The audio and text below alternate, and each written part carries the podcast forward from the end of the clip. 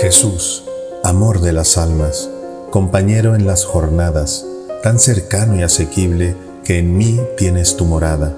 Encarnado como hombre, tu divinidad ocultas y al hacerte Eucaristía, por completo te despojas.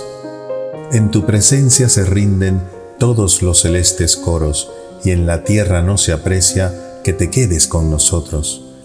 De tu costado nacida, en la iglesia sigues vivo, con tu gracia y sacramentos das la vida al redimido.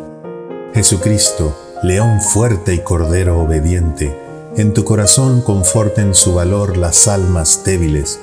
Por el Padre coronado, el Señor de tierra y cielo, nos envíe su Paráclito que nos guíe al reino eterno. Amén.